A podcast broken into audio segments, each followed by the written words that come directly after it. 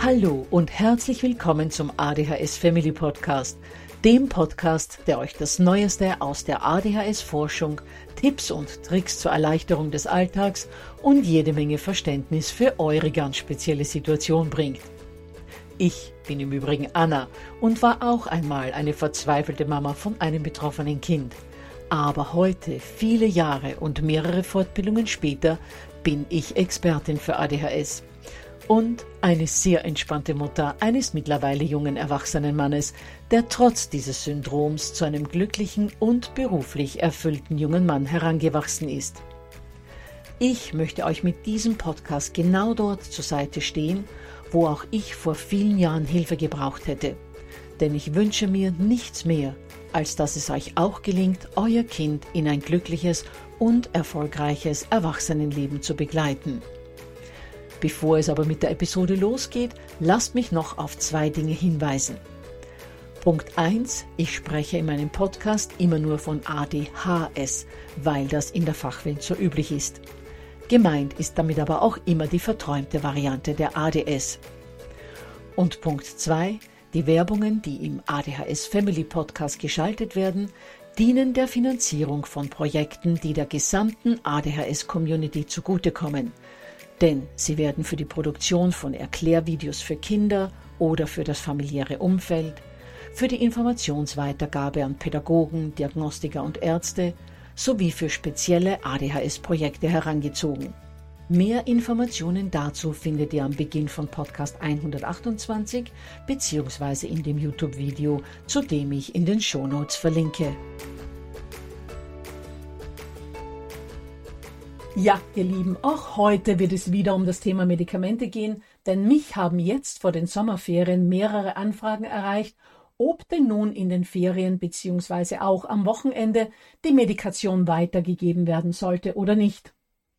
Und ich glaube nicht, dass ich sehr laut Spoiler-Alarm rufen muss, wenn ich euch verrate, dass das natürlich eine vollkommen individuelle Entscheidung ist, bei der es zum einen ganz stark auf euer Kind und seine individuellen Gegebenheiten und zum anderen auf die Empfehlungen des Arztes ankommt. Trotzdem möchte ich euch im heutigen Podcast einige allgemeine Überlegungen und Gedanken mitgeben, die euch bei dieser Entscheidung hoffentlich ein wenig unterstützen können. Alles, was ich euch heute erzähle, könnt ihr euch im Übrigen unter www.adhshilfe.net slash Medikamentenpause im begleitenden PDF herunterladen. Den Link dazu findet ihr in den Show Notes, wo ich euch auch die Links zu den anderen in dieser Episode erwähnten Folgen hintue. Gut, dann legen wir los. Zunächst mal zu den Empfehlungen der S3-Leitlinie für ADHS. Prinzipielle Empfehlungen für die Fortführung oder Pausierung der Medikation in schulfreien Zeiten finden sich dort keine. Aber Punkt 1463 lautet, dass die Indikation für die Fortführung der medikamentösen Behandlung einmal jährlich im Rahmen einer behandlungsfreien Zeit überprüft werden soll. Soll heißen, dass in diesem behandlungsfreien Zeitraum festgestellt werden kann und soll, ob denn die Medikamente überhaupt noch nötig sind. Und diese sogenannten Auslassversuche werden klarerweise für die Ferienzeiten empfohlen.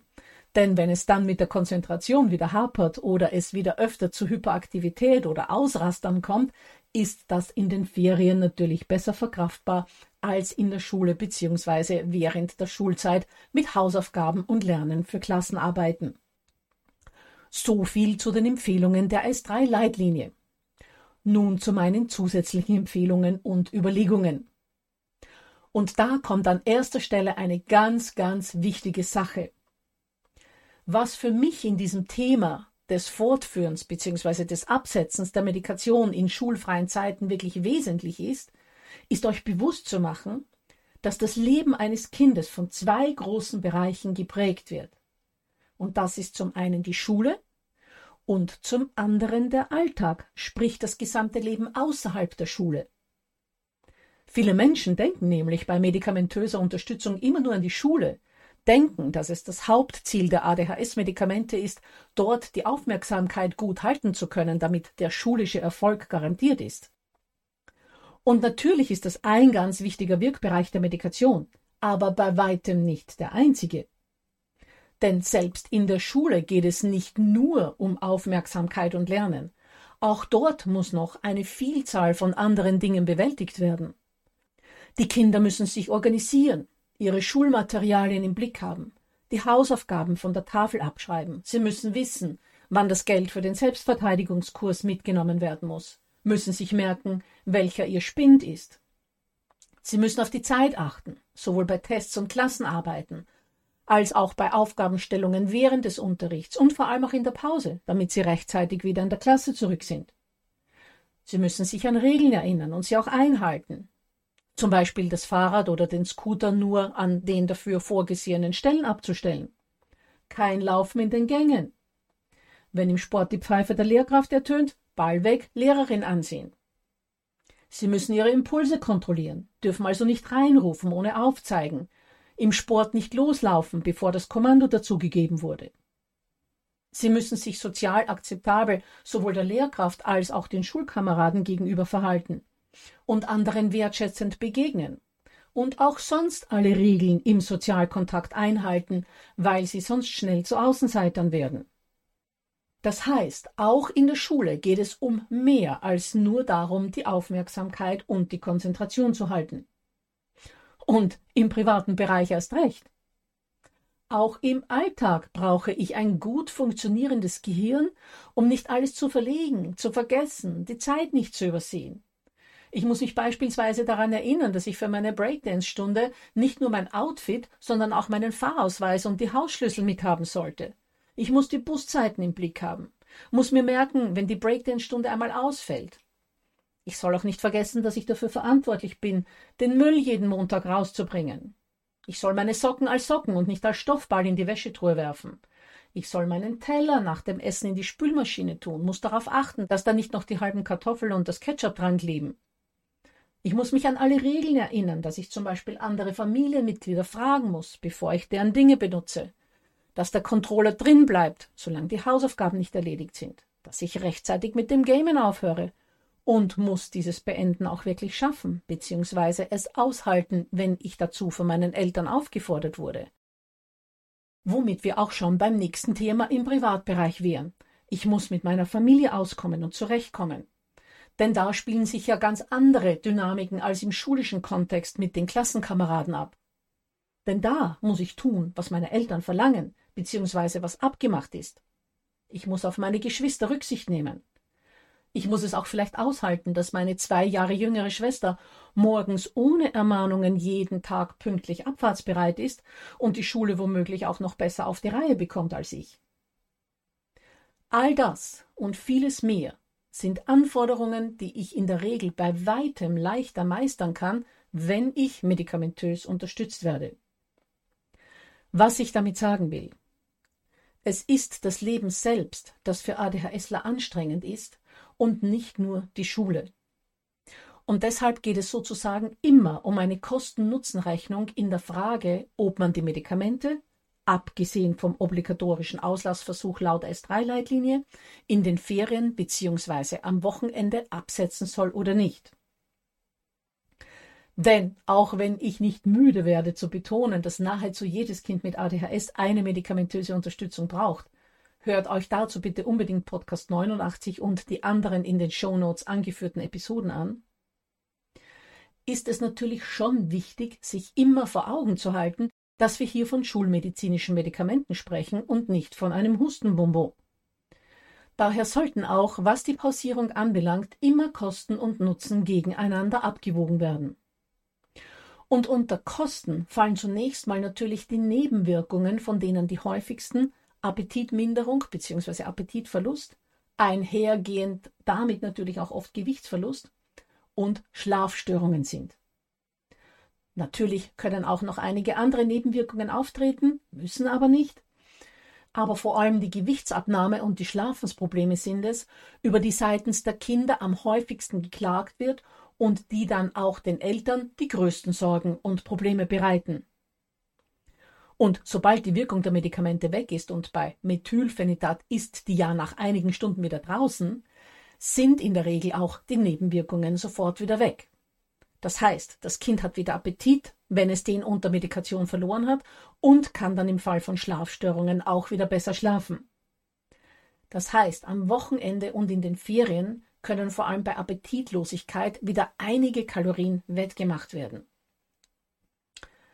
Je nachdem, wie belastend also die jeweiligen Nebenwirkungen im Vergleich zu den positiven Wirkungen des Medikaments sind, gilt es abzuwägen, ob man Ferien und eventuell sogar das Wochenende nutzt, um die Medikamente auszusetzen. Gut, ein Vorteil von medikamentenfreien Zeiten ist also das Vermeiden von Nebenwirkungen. Der zweite ist, dass in längeren Zeitspannen ohne Medikamente festgestellt werden kann, wie viel ein Kind aufgrund der Medikation eigentlich schon dazugelernt hat, welche Fertigkeiten, Fähigkeiten und Abläufe sich bereits gefestigt haben, was sozusagen schon alles auch ohne Medikation im Alltag funktioniert. Denn während der Zeit, in der ein Kind mit Medikamenten unterstützt wird, erlernt es eine Menge Dinge genauso leicht wie neurotypische Kinder. Dinge, die sich dann aber irgendwann verautomatisieren und irgendwann natürlich dann auch ohne Medikamente abgerufen werden können. Vorteil Nummer drei. Auch der Rebound, der ja bei vielen Kindern und Jugendlichen nicht unerheblich ist und in der Familie oftmals große Probleme bereitet, fällt natürlich in medikationsfreien Phasen aus.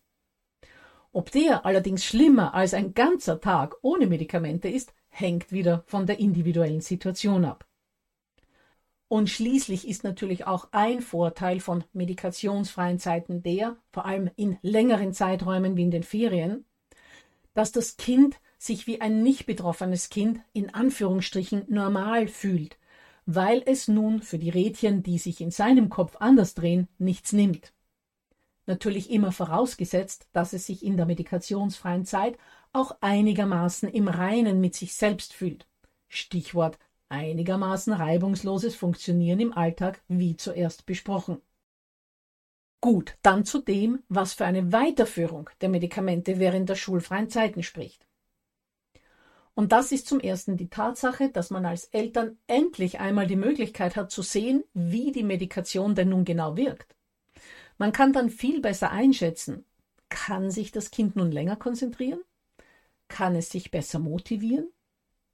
macht es weniger Fehler, beziehungsweise arbeitet es genauer, wenn eine Arbeit ansteht, bei der diese Fähigkeiten wichtig sind. Zum Beispiel, wenn man in den Ferien auch ein bisschen etwas Schulisches übt, beziehungsweise am Wochenende eben Hausaufgaben erledigt. Kann das Kind nun seine Arbeiten besser planen?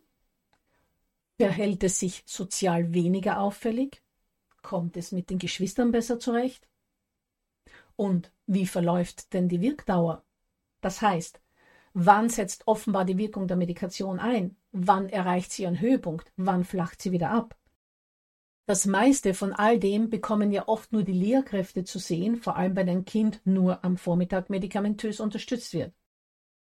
Und als zweiter Vorteil der Weiterführung der Medikation in schulfreien Zeiten ist das bessere Funktionieren im Alltag, von dem ich zuerst schon gesprochen habe, zu nennen um dem Kind eben ein ständiges Versagen inklusive der damit einhergehenden Kritik und Scham zu ersparen. Gut, dann noch abschließend zu etwas, das im Hinblick auf das Absetzen der Medikation in schulfreien Zeiten auch wichtig ist, und das ist das Kind in diese Entscheidung der Medikamentenpausierung gut mit einzubeziehen. Aber, und jetzt kommt ein großes Aber, das Kind sollte nicht nur in diese Entscheidung mit einbezogen werden, sondern Kinder sollten von Anfang an in die medikamentöse Einstellung und Begleitung gut involviert werden, indem man ihnen von Beginn an erklärt, worauf sie, sobald sie Medikamente nehmen, achten sollten.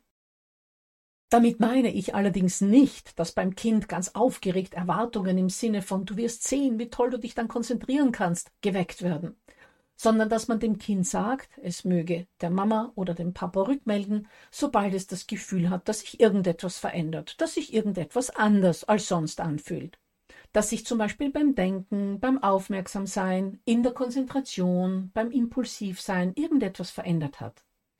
Oder auch wenn Sie sonst irgendwelche Veränderungen wahrnehmen, ganz egal was es ist, Sie sollen es euch sagen. Und vor allem sollten die Kinder auch ganz aufmerksam dafür sein, in sich hineinhorchen, Ihr Gehirn sozusagen beobachten, wann die Wirkung wieder nachlässt und woran Sie das festmachen. Können Sie sich plötzlich schlechter konzentrieren und Ihre Aufmerksamkeit steuern? Rufen Sie vielleicht wieder in den Unterricht rein oder stoßen Sie beim Verlassen der Klasse gleich an drei Tische an? Können Sie sich anders als vielleicht noch eine Stunde zuvor nicht mehr motivieren, Ihre Aufgaben zu erledigen? Es ist also wichtig, dass Kinder lernen, sich selbst gut zu beobachten, um uns Erwachsenen dann, also den Eltern und den Ärzten, entsprechend wertvolle Rückmeldungen geben zu können, damit eine optimale Dosis erreicht wird. Zusammenfassend wird also die Entscheidung für das Pausieren der Medikation in schulfreien Zeiten unterm Strich immer eine Gegenüberstellung des Leidensdruckes des Kindes sein, der sich auf der einen Seite zusammensetzt aus der Verzweiflung und der Trauer wegen Versagen, Ausgrenzungen, Zurechtweisungen im Alltag und sämtlichen anderen genannten Vorteilen einer Medikationsfortsetzung und auf der anderen Seite der genannten Nachteile, hier allen voran der Nebenwirkungen. Gut, ihr Lieben, dann weise ich nochmals auf das PDF hin, das ihr euch unter www.adhshilfe.net slash Medikamentenpause herunterladen könnt und gebe euch schon mal einen kleinen Ausblick auf die kommende Woche, wo ich Margot Leposchitz nochmals zum Interview geladen habe, die uns zum Thema Wie kann ich mein Kind in den Dosierungsprozess gut mit einbeziehen, ein Interview geben wird. Da freue ich mich schon ganz besonders drauf und hoffe, dass auch ihr wieder mit dabei seid.